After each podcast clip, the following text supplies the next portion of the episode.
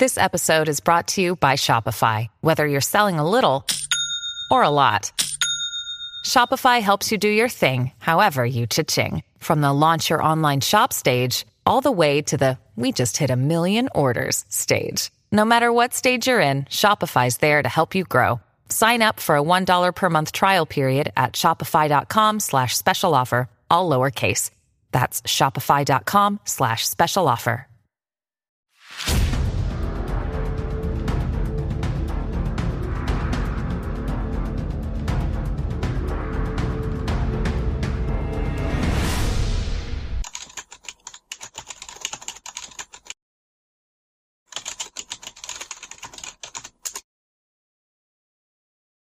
はい、皆さんこんにちは。話題の事件へようこそ。今回の考察は、未解決事件、小倉南区女性バラバラ殺人事件です。この事件は、当時29歳の女性がバラバラの遺体となって発見され、当時の写真も公開されていますが、全くと言っていいほど新たな情報は出ていません。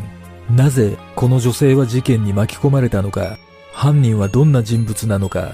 まずは事件概要からどうぞ。事件概要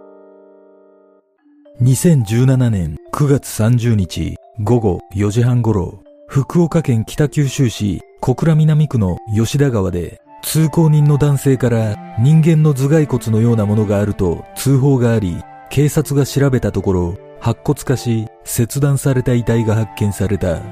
司法解剖の結果、死因は不明だったが、遺体の手と足の一部の骨には刃物のようなもので切断された跡があり、福岡県警は死体遺棄事件として捜査本部を設置し、身元の特定を急いだ。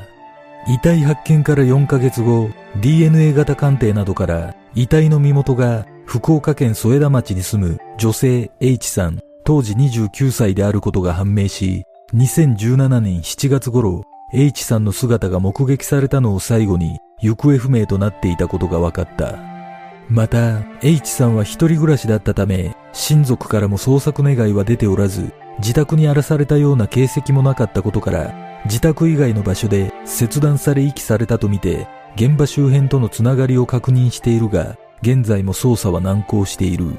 その後、2017年6月に福岡県田川郡の店舗の防犯カメラに映っていた H さんの映像を公開し、情報を募っているが、未だ解決の糸口はつかめていない。そして、2020年9月、死体遺棄容疑の控訴事項が成立し、未解決のままとなっている。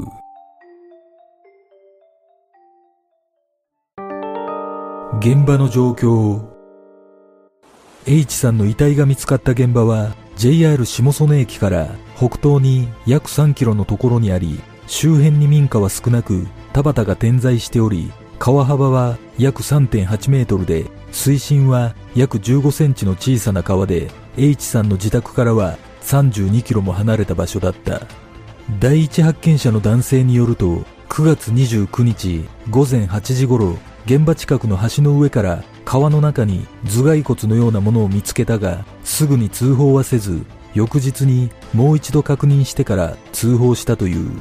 その後警察が川の中から人の頭蓋骨を発見し周辺を捜索した結果成人女性のものと思われるほぼ全身の骨が見つかったが身元の特定につながる所持品や着衣などの遺留物は発見することができなかった。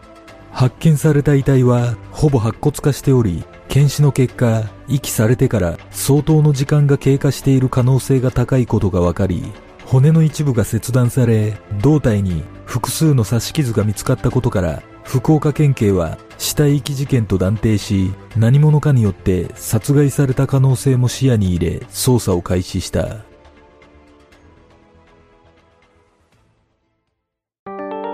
H さんの特徴。遺体となって発見された H さんは当時29歳で添田町にある町営住宅の団地に住んでおり身長は151センチの痩せ型で左腕と腰にはタトゥーが入っていた。H さんは幼少期に母親を亡くし父親や兄弟と暮らしていたが数年前に H さんは結婚し夫も一緒に暮らすようになりしばらくして父親と兄弟は家を離れている。その後、H さんに娘が生まれ、夫と3人で暮らしていたが、事件の2年ほど前、夫が姿をくらませたことがきっかけで、残された H さんと娘の生活環境は変化したとみられている。事件当時 H さんは仕事をしていなかったとみられ、行方がわからなくなっていることに気づく人がいなかったため、誰からも捜索願いが出されることはなかった。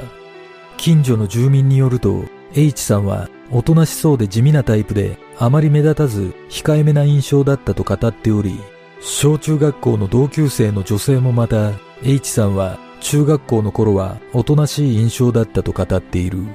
そして事件から約半年後、捜査が難航する中、生前の H さんの姿を捉えた防犯カメラ映像が公開された。その他、生前の H さんの写真も複数公開され、顔のイラストなども作成されたが、依然として有力な情報は得られていない。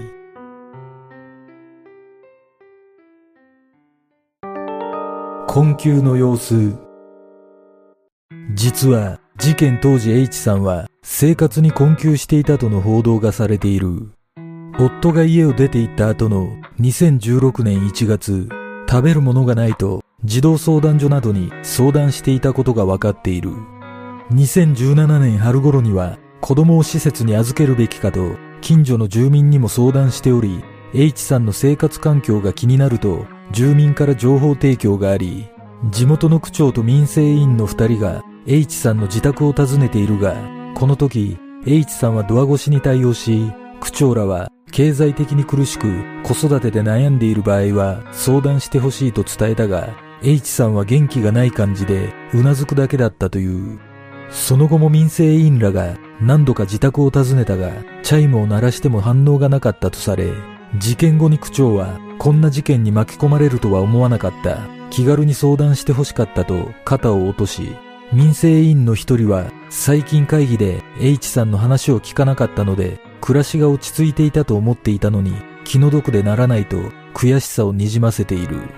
その後、時期ははっきりしていないが H さんは娘を児童相談所へ預けたとされており事件発覚の2018年に娘は3歳となり H さんの娘の無事は確認されている。そして一人暮らしとなった H さんは2017年7月頃からの行方がつかめておらず、姿が確認されることはなかった。事件の真相とは？この事件は生活に困窮していた一人暮らしの女性が突然バラバラの遺体となって発見されたが目立ったトラブルなども報道されておらず多くの謎が解明されていない。H さんの自宅周辺はホタルが舞うほどのどかな場所とされており住民からは驚きとともに不安の声が聞かれ遺体が発見された現場は九州自動車道の高架下の近くで車は日中でも少なく出歩く人もほとんど見かけないような場所だった。ある情報によると H さんの行方がわからなくなった夏頃若い女性が頻繁に遊びに来ていて楽しんでいる姿が目撃されていたというが事件との関わりは分かっていない。また福岡県警によると H さんの生活圏は福岡市博多区や北九州市飯塚市などで以前はその辺りの飲食店や工場に勤めていたこともあったという。事件から約1年後 H さんの遺族や捜査関係者が現場を訪れた際 H さんの父親は花束を備え静かに手を合わせながら私は犯人を許しません。真実を話し、罪を償ってほしいと言葉を詰まらせ、手がかりにつながる情報提供を訴えている。果たして H さんの身に一体何があったのか、殺害に関与した人物は誰なのか、この事件の真相とは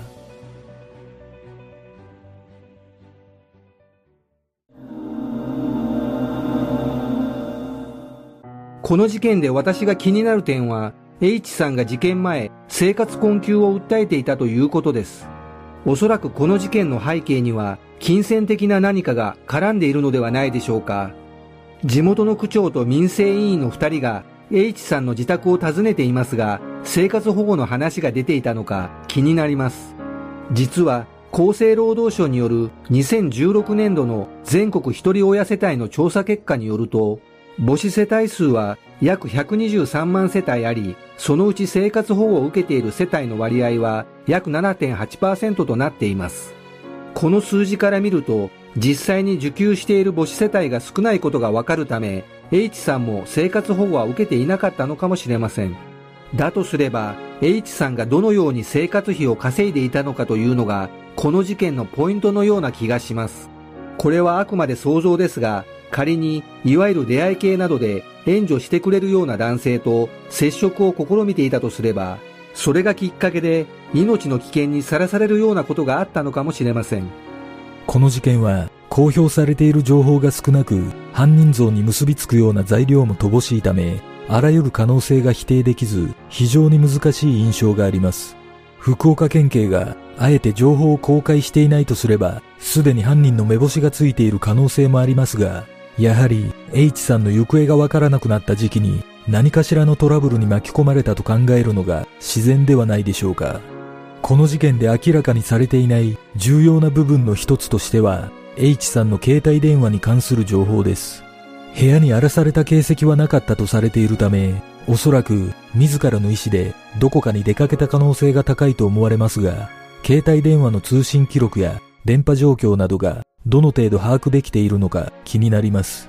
他にも気になる点としては、生活が困窮し、子供を施設に預けていたという情報がありますが、その後も仕事をしていなかったとみられる点です。生活保護を受給していた可能性もありますが、H さんは29歳とまだ若く、仕事を選ばなければどこかで働くことができたと思われるため、なぜ働いていなかったのか疑問が残ります。そして、遺体が発見された現場の状況から推測すると、ある程度土地勘のある人物でないとわからないような場所のため、犯人は現場周辺に出入りしていたか、もしくは以前近くに住んでいた可能性が高いような気がします。遺体をバラバラにする理由の多くは運びやすくするためと言われているため、犯人像としては力のない女の可能性も浮上します。もしくはマンションなどの部屋で殺害した場合、人目や防犯カメラを欺くために遺体を小分けにして運んだとも考えられます。事件から間もなく4年が経とうとしていますが、もしかしたらこの事件は犯人の目星はついているものの、死体遺棄容疑の控訴事項を迎えてしまったため、殺人容疑で立件するのが難しいという観点から逮捕に至っていないのかもしれません。皆さんはどんな考察をするでしょうか？